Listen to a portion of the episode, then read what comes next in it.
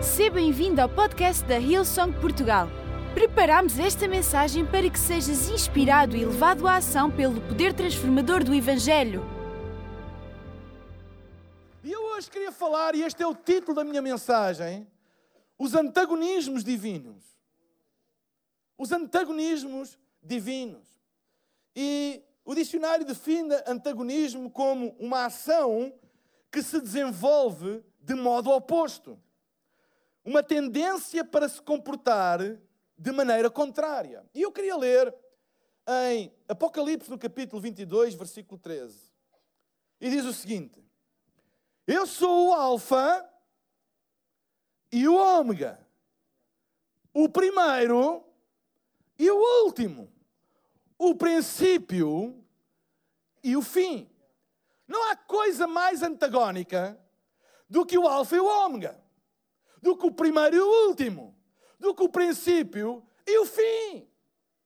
Não há coisa mais antagónica.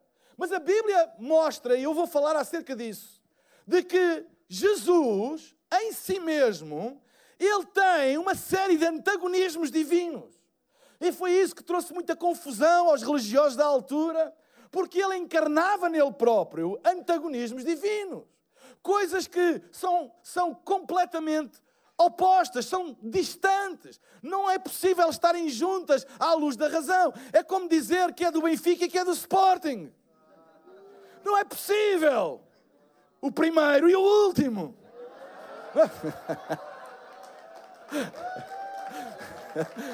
Não é possível. Vá lá, vá lá. Vem a teologia toda, os últimos serão os primeiros. Mas sabem, a Bíblia atribui a Jesus uma série de antagonismos.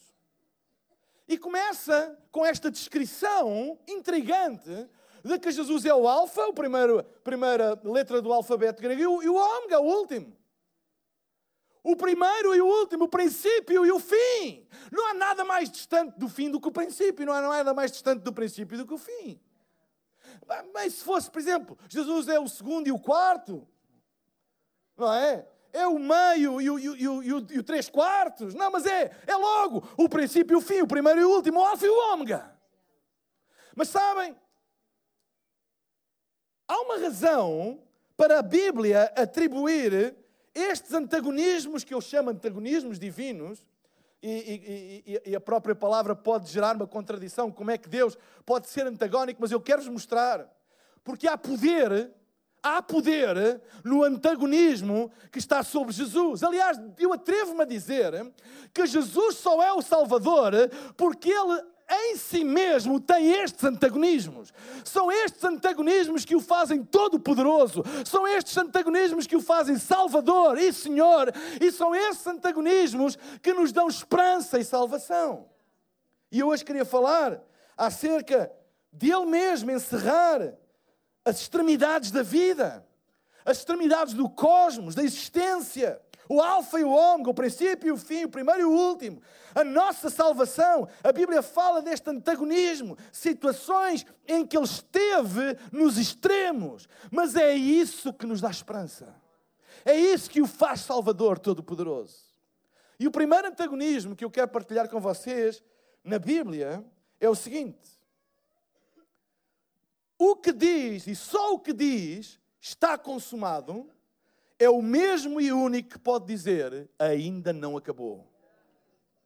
Só quem diz está consumado pode dizer: ainda não acabou. A Bíblia diz em João, no capítulo 19, versículo 30, Jesus disse: está consumado. Com isso, curvou a cabeça e entregou o Espírito. Em João 11, 11, diz: assim falou, e depois disse-lhes: Lázaro, o nosso amigo dorme, mas vou despertá-lo do sono. Só quem disse perante a morte está consumado é o mesmo que pode dizer ainda não acabou. E o mesmo que disse está consumado, disse-o não porque alguém pudesse tirar a vida, mas ele diz que ele próprio decidiu dar a vida. O grito está consumado não foi um grito de rendição ou uma evidência, foi uma proclamação da sua vontade. Está consumado. Eu decidi dar a minha vida por todo o mundo. Está consumado. Mas isso, atenção, isso deu-lhe o poder de dizer também: ainda não acabou é o mesmo que pode chegar perante uma situação da tua vida que tu pensas que estás acabado, que já não tens esperança, é o mesmo que pode chegar e dizer: Não, tu ainda respiras, o teu coração ainda bate, então ainda não acabou, porque as coisas só acabam quando Deus diz que acabam, porque enquanto Deus não disser que acabam, nada é acabado.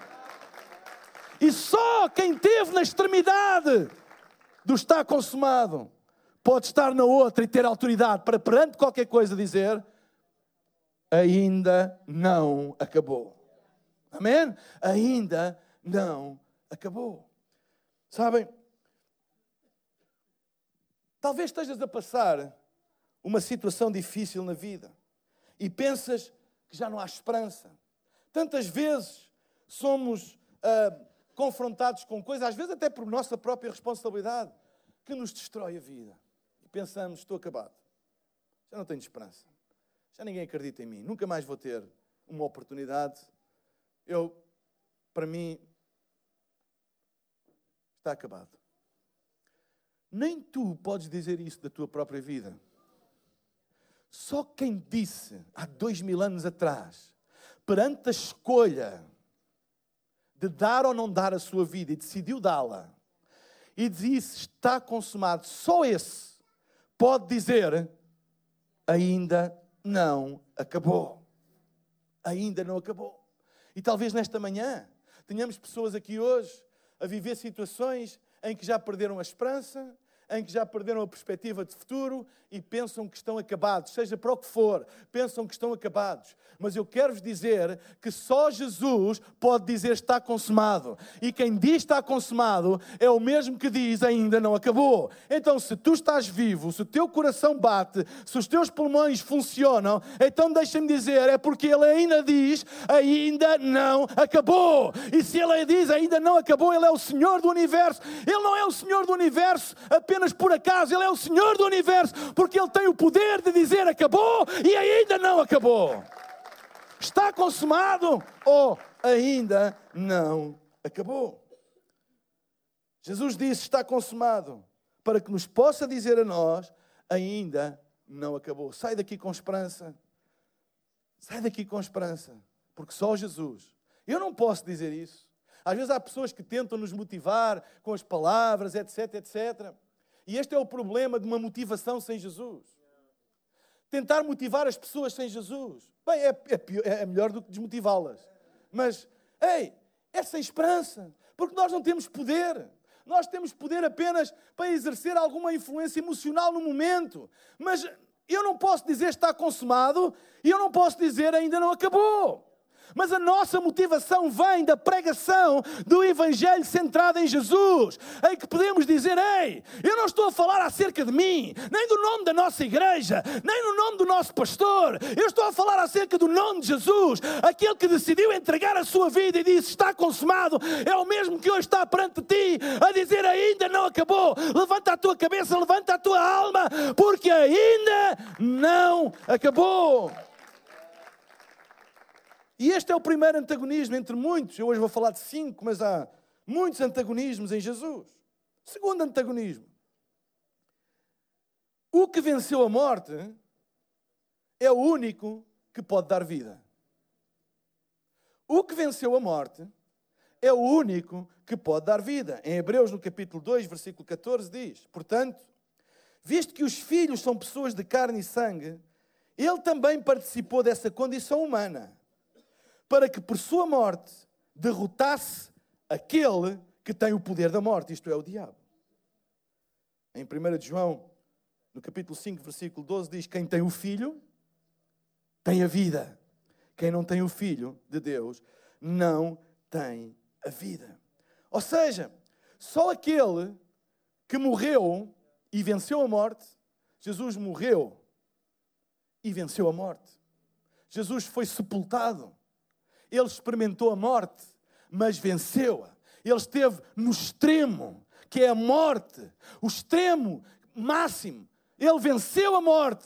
E porque ele venceu a morte, é o único que pode dar vida. Não há mais ninguém que possa dar vida a não ser aquele que esteve na outra extremidade. O Alfa e o Ômega, o princípio e o fim, o primeiro e o último, o que esteve morto e ressuscitou e agora pode dar vida a todos aqueles que o reconhecerem. É o único.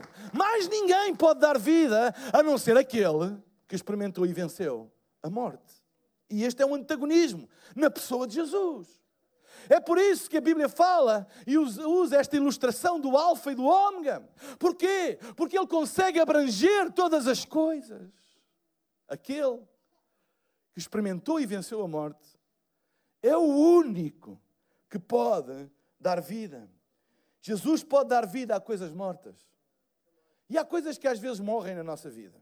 Bem, algumas ainda bem que morrem, que não nos fazem falta, que nos prejudicam. Mas há outras que morrem ou deixamos morrer e que nos fazem falta, porque estão ligados com o nosso propósito na vida. Mas por N coisas da vida, elas morreram em nós, nós deixámos-las morrer. E alguns já sepultaram e já tentam passar sobre isso. Mas eu acredito que hoje Jesus está a bater à porta do teu coração e dizer que há coisas que tu deixaste morrer na tua vida e que Ele quer voltar a dar vida. Ele quer voltar a dar vida. Ele quer voltar a dar vida a um sonho que tu tens, Ele quer voltar a dar vida ao propósito que tu tens, Ele quer voltar a dar vida, se calhar, a um relacionamento que parece que já morreu, Ele quer voltar a dar vida. Sabem porquê? Porque aquele que experimentou a morte e venceu é o único que pode fazer isso. Quando as pessoas dizem, ah, isso não vai dar nada, isso já não vai acontecer, isso não tens hipótese nenhuma, sabem, aquele que experimentou a morte e venceu pode bater à porta do teu coração e dizer, alô, eu estou aqui para dar vida àquilo que está morto. E foi isso que ele fez com Lázaro. Quando lhe, quando lhe disseram, ah, Lázaro está morto, ele disse, não, vamos ter com ele porque ele está a dormir e nós vamos acordá-lo. Quem é que pode dizer isso? Aquele que venceu a morte, mas ninguém pode dizer isso. Se hoje reconheceres que existem coisas na tua vida que morreram e que tu consideras importantes, deixa que Deus hoje traga reconciliação e ressurreição e torna a dar vida àquilo que está morto. Quais são as coisas que estão mortas na tua vida? e que precisam de ressuscitar. Lembra-te que só Jesus pode fazer isso. Nós podemos ir à procura em muito lugar. Às vezes, às vezes podemos ir à procura de vida em muito lugar. E a vida tem uma aparência, mas nem sempre tem consistência. Há coisas que têm uma aparência de vida, mas não têm consistência. Há coisas que aparentemente estão cheias de vida, mas se não tiverem Jesus no centro, não têm consistência. É uma falsa esperança. Mais cedo ou mais tarde vais ficar desiludido. Mais cedo ou mais tarde vais perceber que não funcionou, porque falta lá a substância. Aquilo tem uma aparência de vida, mas não é alfa, não é ômega, não abrange todas as coisas. Alguns no tempo vai falhar, alguns no teu percurso vai te desiludir, mas aquele que é o alfa e o ômega, o princípio e o fim, o primeiro e o último, aquele que experimentou a morte e venceu, é aquele que pode dar vida quando a vida é centrada em Jesus, quem tem o Filho tem a vida, quem não tem o Filho não tem a vida. Agarra-te a Jesus, porque dele vem vida e vida com abundância. Não há outro. Não procures vida se Jesus não estiver no centro, porque vais ficar desiludido. Infelizmente, tantas pessoas acabam por ficar desiludidas, porque procuram em tudo, às vezes até na religião, na aparência das coisas, esquecem-se daquilo que é central que é Jesus. Que é Jesus. Amém? Que é Jesus. Há pessoas que às vezes dizem assim: ah, a vida da tua igreja está nos adolescentes. A vida da tua igreja está na música. A vida da tua igreja está aqui, está acolá. Não há coisa mais errada do que essa. A vida da nossa igreja não está em nenhum grupo etário, por mais que nós os amemos. A vida da nossa igreja não está em nenhuma técnica, não está em nenhuma música, não está em nenhuma pregação. A vida da nossa igreja está numa pessoa e é a única pessoa que pode dar vida, porque foi ele que venceu a morte. É o único que pode dar vida. Músicas não venceram a morte, luzes não venceram a morte, pregações gerações não venceram a morte, mas Jesus Cristo venceu a morte. É o único que pode dar vida. E se nós pregarmos a Cristo ressuscitado, Ele traz vida. É um antagonismo. Que Ele que venceu a morte experimentou a morte, venceu-a. É o único que pode dar vida. Terceiro, antagonismo. O que tomou os pecados de todo o mundo é o único que os pode perdoar. Isto é um antagonismo de tal maneira que vai contra a nossa racionalidade, porque nós pensamos que eventualmente só quem não tem pecado, e há pessoas que pensam que Jesus pode perdoar pecados porque ele é sem pecado. Hum. Não é por isso que ele pode perdoar pecados. Ele não pode perdoar pecados porque ele é sem pecado. Ele pode perdoar pecados porque ele levou os pecados de todo o mundo sobre ele.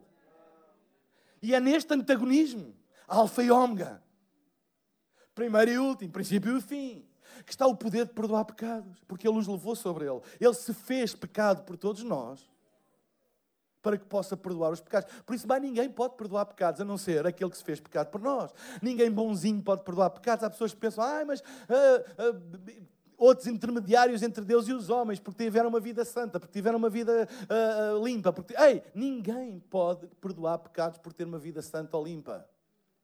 O único que pode perdoar pecados foi aquele que os levou todos sobre ele. É o único. E este é um antagonismo das Escrituras em Jesus.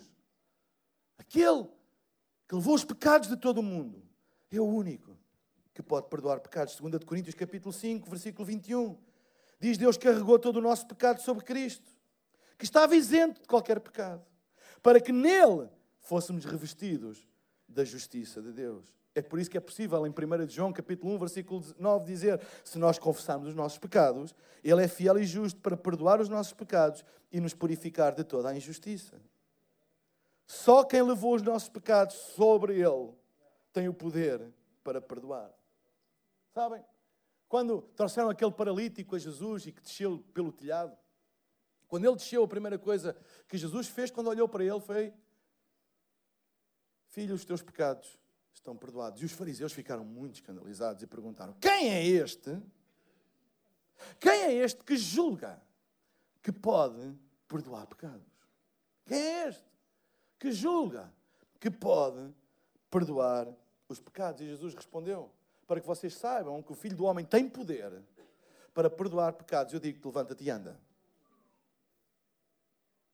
Ou seja, Ele é o Alfa e Ele é o Ômega. Não há nada impossível para Ele, porque Ele está nas extremidades da existência humana, Ele está nas extremidades do cosmos. Não há ninguém que tenha cometido pecados demais que consiga ultrapassar o Alfa ou o Ômega, porque Ele está nas extremidades de todas as coisas. Até o último pecado da humanidade, Ele levou sobre si e Ele agora tem poder para perdoar pecados à humanidade. Sabem?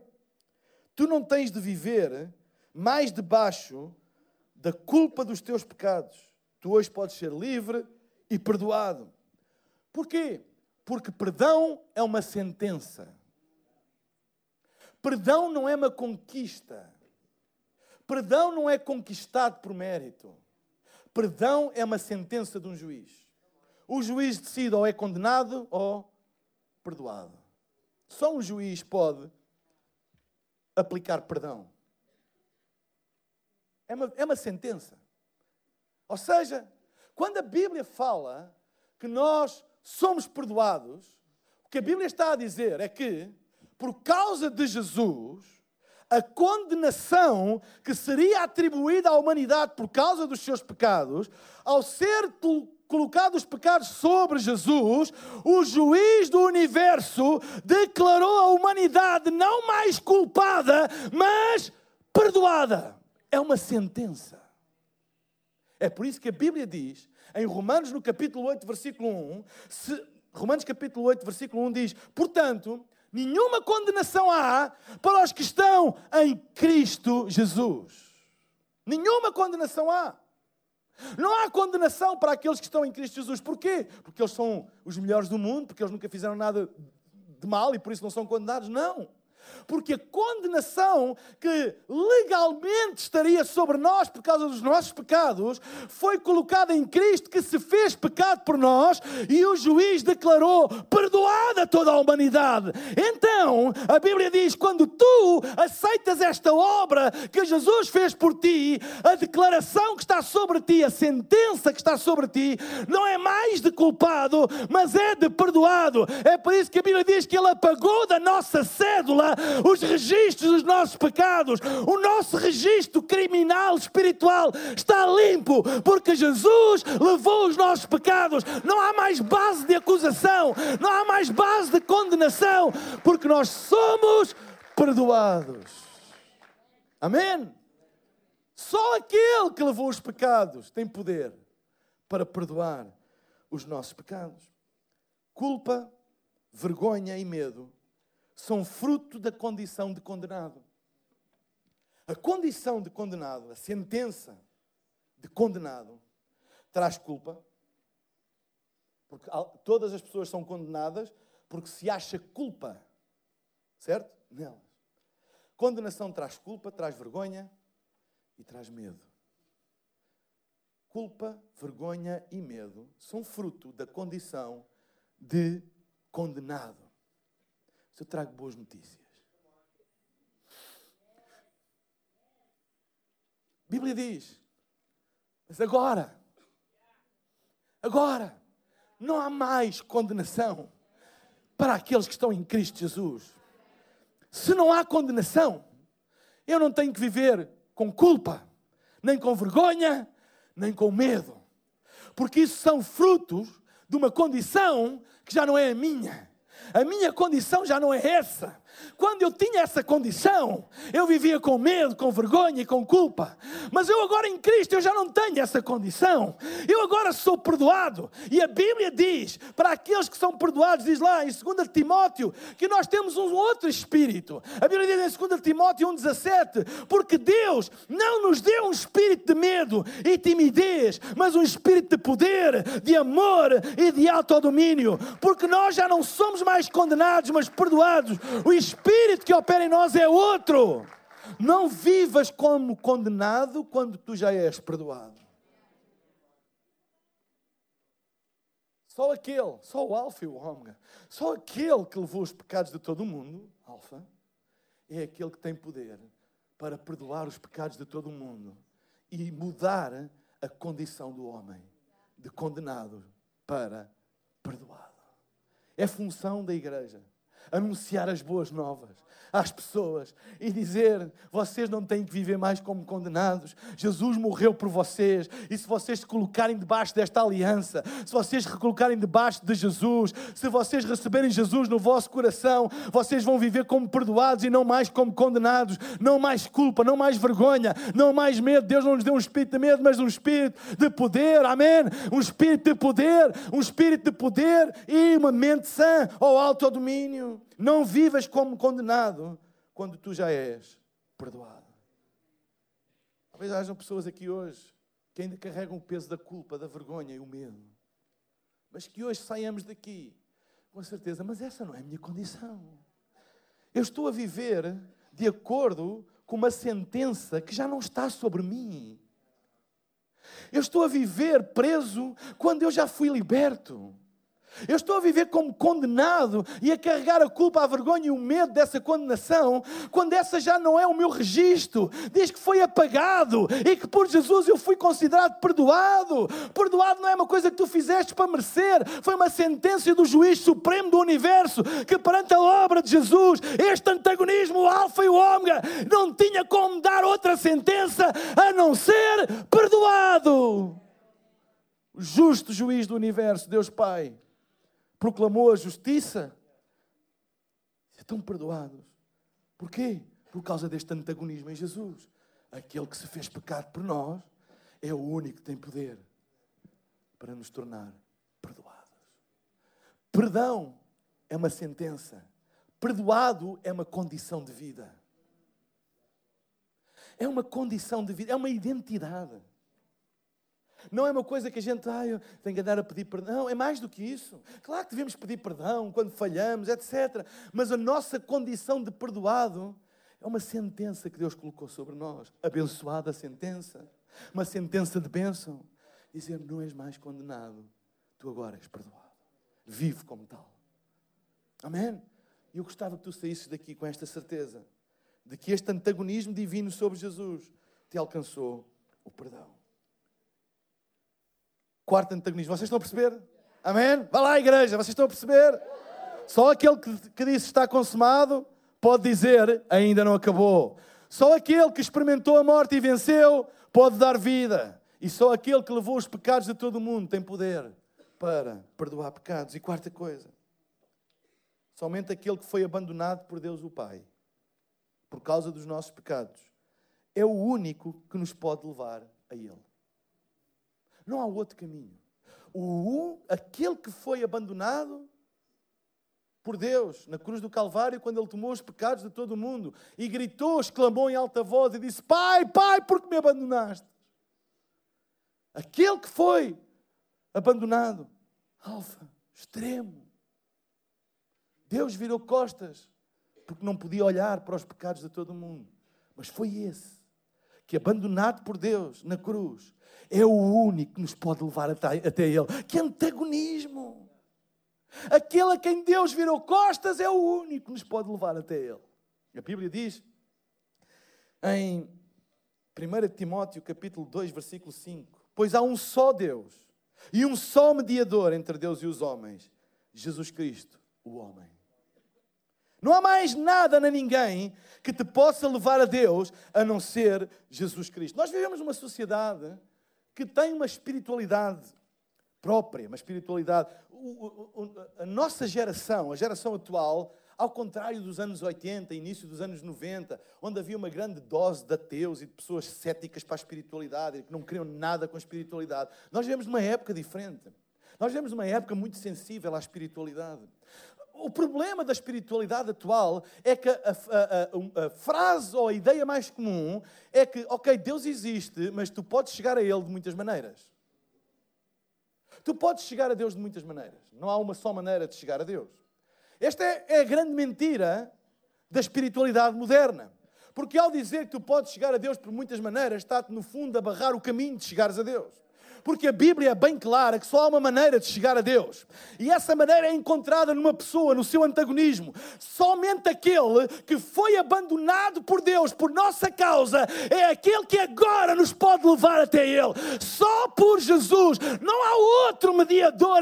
Meus irmãos, não nos deixemos enganar. Não há outro mediador entre Deus e os homens a não ser Jesus Cristo, homem. Aquele que foi abandonado pelos nossos pecados, é o único. Não é um caminho, é o caminho.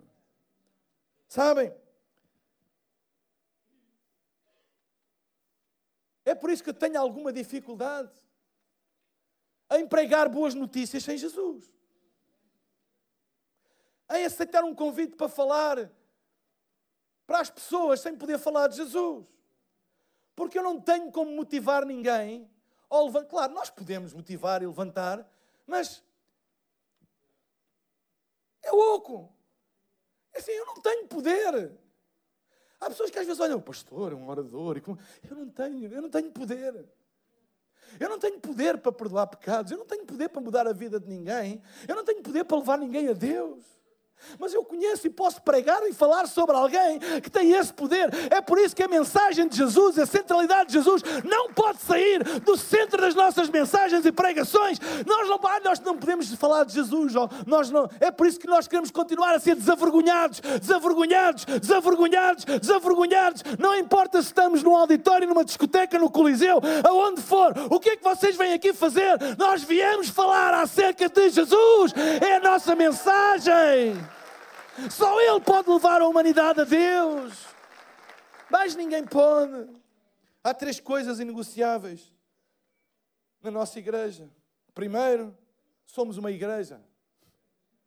Assumidamente, orgulhosamente.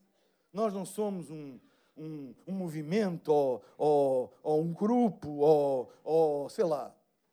Há, muitas, muitas, muitos nomes. Sabem, uma das conclusões deste estudo, o Francisco estava lá comigo e ouviu, de sociologia, que retira força às igrejas hoje, é a influência do secularismo na mensagem das igrejas que faz retirar símbolos e centralidades cristãs das suas mensagens. Como, por exemplo, em jornais cristãos, deixar-se de falar de Jesus no Natal. Foi, foi citado lá. Falam no menino Jesus, ou no Pai Natal, e nos, nas prendas e nas festas, mas a centralidade de Jesus não está lá. Não mais está. E isso enfraquece porque isso pode trazer, se calhar, aprovação de algumas, de algumas elites, mas isso não traz salvação para o povo, isso não traz mudança para as pessoas. E nós não estamos aqui para agradar a nenhuma elite nem a ninguém, nós estamos aqui para trazer liberdade às pessoas. E a liberdade das pessoas está em Jesus, a liberdade das pessoas está em Cristo Jesus e na sua centralidade. Nós somos uma igreja e assumimos isso. A Bíblia é a única regra e base de fé. Não é baseada nem na minha experiência, nem naquilo que eu acho, nem na personalidade de um homem, nem na, nem na fruto da minha experiência, etc. Não. É na Bíblia. Amigos, eu sou o mais comum dos mortais. Eu, eu passo pelos mesmos problemas que todas as pessoas passam. Eu não tenho nada em mim mesmo que me faça andar a dois centímetros do chão. A única coisa que eu tenho é uma missão de falar acerca de alguém, esse sim, esse sim, como João Batista. Eu não vim para falar de mim mesmo, eu vim para anunciar aquele que está a chegar. E assim é, nós não viemos para falar de Ilsong, ou do Mário Rui, ou da Amélia, ou do Rui, ou seja lá de quem for. Nós viemos para falar de Jesus, porque só Ele pode te levar a Deus. Não há outro caminho. Não te deixes enganar. E em terceiro lugar, Jesus é o nome do nosso Deus. Senhor e Salvador. O nosso Deus tem um nome. Nós muitas vezes ouvimos nos debates sobre espiritualidade, não é um problema a existência de Deus, o problema é dar-lhe um nome. Ninguém se divide, basicamente, pela existência de Deus. Dividem-se pelo nome. E então a solução é: ok, seja qual for o nome que tu lhe dás, não tem problema porque vais lá chegar. Não é isso que a Bíblia diz. Não é isso que a Bíblia diz. Olhem o que é que a Bíblia diz em João no capítulo 14, versículo 1 a 7. Que o vosso coração não se aflija. Creem em Deus, creiam também em mim. É Jesus a falar. Há muitas moradas onde vive o meu Pai, e eu vou aprontá-las para a vossa chegada. Quando tudo estiver pronto, então virei para vos levar para onde possam estar sempre comigo, onde eu estiver. Se assim não fosse, eu próprio vos teria dito claramente. Aliás, vocês sabiam para onde, vocês sabem para onde vou e como se vai para lá. Não, não sabemos, interrompeu Tomé. Se não fazemos a menor ideia para onde vais, como podemos conhecer o caminho? E Jesus disse: Eu sou o caminho, a verdade e a vida. E ninguém, ninguém pode chegar ao Pai sem ser através de mim. Querem alguma coisa mais clara? Jesus é claro, ei! Eu sou o caminho, a verdade e a vida, e ninguém pode chegar ao Pai a não ser por mim. Pois continua e diz: Se tivessem sabido quem eu sou, então saberiam também quem é o meu Pai. A partir de agora já o conhecem e o têm visto. Ou seja, o que ele está a dizer é: quem conhece a mim, conhece o Pai. A única maneira de conhecer a Deus é conhecer Jesus. Não há outra. Meus amigos, não há outra. Ninguém pode conhecer Deus se não conhecer Jesus. Jesus é a encarnação, é o Verbo de Deus. É impossível o homem ter acesso a Deus se não for por Jesus. E esta mensagem tem que ser clara: é impossível. É impossível o homem ter acesso a Deus se não for por Jesus. Vamos deixar que Jesus seja sempre o centro das nossas mensagens. Não há cá vergonha. Vamos ser, como diz o meu amigo Tiago Cavaco, desavergonhados a colocar Jesus no centro da nossa vida, no centro da nossa mensagem, porque somente, somente aquele que foi abandonado por Deus tem poder de nos levar até Deus. Alfa e Ômega, a porta e o caminho, Em Filipenses 2, 5 a 11, diz: Que haja assim em vocês a mesma atitude que houve em Cristo Jesus, que, embora por natureza sendo Deus, não reivindicou o ser igual a Deus, mas desfez-se das suas regalias próprias e, tornando-se um ser humano, tomou uma posição de dependência, humilhando-se ao ponto de se sujeitar voluntariamente à morte, e não uma morte vulgar, mas à morte de cruz. Alfa, extremo. Abandonou tudo e foi para o extremo o extremo da humanidade. Não só deixou a glória da divindade, fazendo-se homem, como como homem foi servo de todos. E como servo, foi condenado por um crime que não cometeu. Uma morte vergonhosa que era a morte de cruz. Alfa. Extremidade. Mas graças a Deus, não acabou aqui. Isso mesmo. Porquê? Porque ele teve nessa extremidade. Por isso mesmo. Por ele ser o alfa, o princípio, o primeiro, extremidade. Por isso mesmo, Deus o elevou às posições mais altas e lhe deu um nome que é superior a todos os nomes, Ômega. Ele é o Alfa, ele teve no mais baixo. Ele deixou tudo e teve no mais baixo. Alfa, mas por isso Deus o elevou e lhe deu um nome que é sobre todo o nome, Ômega. Ele é o Alfa e ele é o Ômega. Não há outro nome pelo qual nós possamos ser salvos ao chegar a Deus, porque não há ninguém que tenha sido Alfa, não há ninguém que tenha deixado a sua posição, a sua divindade para a humanidade e para a morte e morte de cruz. E também não há ninguém que tenha sido elevado à direita de Deus Pai nas posições dos lugares celestiais. Não há ninguém. Não há ninguém.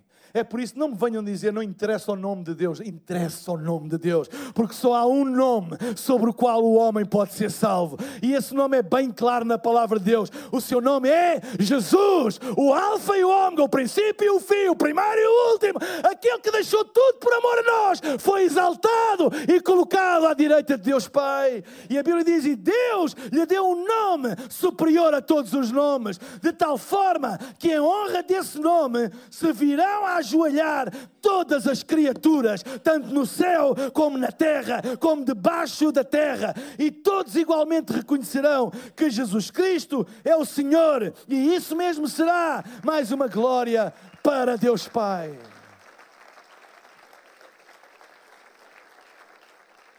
Eu vou pedir à banda para subir enquanto falo do último antagonismo. O último antagonismo que eu queria partilhar com vocês hoje. Bendito seja o nome do Senhor, amém? Bendito seja Jesus, que nele próprio carrega estes antagonismos divinos que são a nossa esperança. Aquilo que causou confusão aos religiosos é aquilo que traz poder para a nossa salvação. Quinto e último de muitos outros que podemos falar. Aquele que é o Cordeiro de Deus é também o leão da tribo de Judá. Que dois animais mais distintos. Que dois animais mais diferentes. Como é que alguém é nele próprio o Cordeiro de Deus e o leão da tribo de Judá? Em João, no capítulo 1, versículo 29, Diz no dia seguinte, João Batista viu Jesus encaminhar-se para ele e disse: Este é o Cordeiro de Deus que tira os pecados do mundo. João Batista, quando viu Jesus, teve a revelação que Jesus era o Cordeiro de Deus. Era mais necessário a morte de cordeiros, sacrifício de cordeiros para perdão, propiciação dos pecados do povo. Agora estava diante a personificação do Cordeiro, o Cordeiro de Deus, que tira todos os pecados do mundo. O Cordeiro é um, um, um animal humilde, manso, submisso, disponível. E Jesus encarna em si mesmo a imagem deste animal, o Cordeiro de Deus que tira o pecado do mundo. Mas Apocalipse capítulo 5, versículo 5 diz: E disse-me um dos anciãos: Não chores, eis aqui o leão da tribo de Judá, a raiz de Davi que venceu, para abrir o livro e desatar os sete selos. Deixem dizer uma coisa: aquele que é o Cordeiro, que tira os pecados do mundo, também é o leão da tribo de Judá. Não se deixem enganar. No que diz respeito aos nossos pecados e ao nosso perdão, Ele é o Cordeiro de Deus que tira os pecados do mundo. Ele é o sacrifício por nós, para que nós possamos ser salvos e perdoados. Sim, Ele é o Cordeiro de Deus, mas quando toca a nossa defesa, quando toca a defender aqueles que são dele. Ele não é mais o cordeiro, ele vira o leão da tribo de Judá.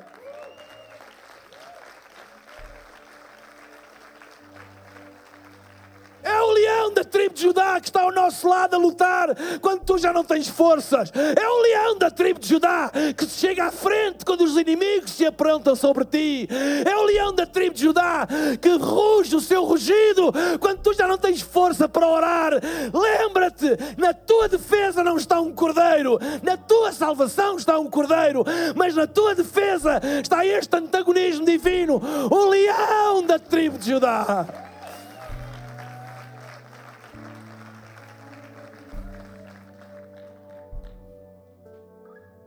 É por isso que eu não concordo, não posso concordar com pessoas que falam acerca de que a função da igreja é defender o Evangelho. Como é que tu defendes um leão? Como é que ovelhas defendem um leão? Ele não precisa. De... O leão da tribo de Judá. Sabem, às vezes nós temos uma imagem não antagónica de Jesus, que é o cordeiro. O Evangelho é fraco. Não. Ele é o leão. No que toca à defesa, ele é o leão da tribo de Judá. A Bíblia diz a raiz de Davi que venceu. Sabem, aquele que venceu a morte foi o leão da tribo de Judá. Aquele que pôs o inferno em sentido quando o inferno festejava foi o leão da tribo de Judá. Quando ele lançou o seu rugido e os demónios puseram-se em sentido, foi o leão da tribo de Judá. Porque nunca passou pela cabeça do diabo que o Cordeiro de Deus era também o leão da tribo de Judá. Quando a tua vida está sob ataque, quem está ao teu lado não é um cordeiro, quando a tua vida está a ser atacada, quem está ao teu lado não é um cordeiro, quem está ao teu lado é o leão da tribo de Judá. Tu só tens que fazer uma coisa: é sair da frente e deixar o leão fazer o que ele tem a fazer. Numa ovelha não pode defender um leão, uma ovelha não pode defender um leão enfurecido para defender aqueles que são seus. Uma ovelha só tem que sair do caminho. Nós não estamos aqui para defender o Evangelho, nós estamos para proclamar o Evangelho. No que toca à defesa, deixa o leão, solta o leão, solta o leão leão da tribo de Judá, Ele vai te defender, Ele vai te proteger, Ele vai cuidar de ti. O Cordeiro de Deus que tira o pecado do mundo é também o leão da tribo de Judá. Vamos todos ficar de pé. Eu oro, Deus, para que esta palavra traga revelação aos nossos corações.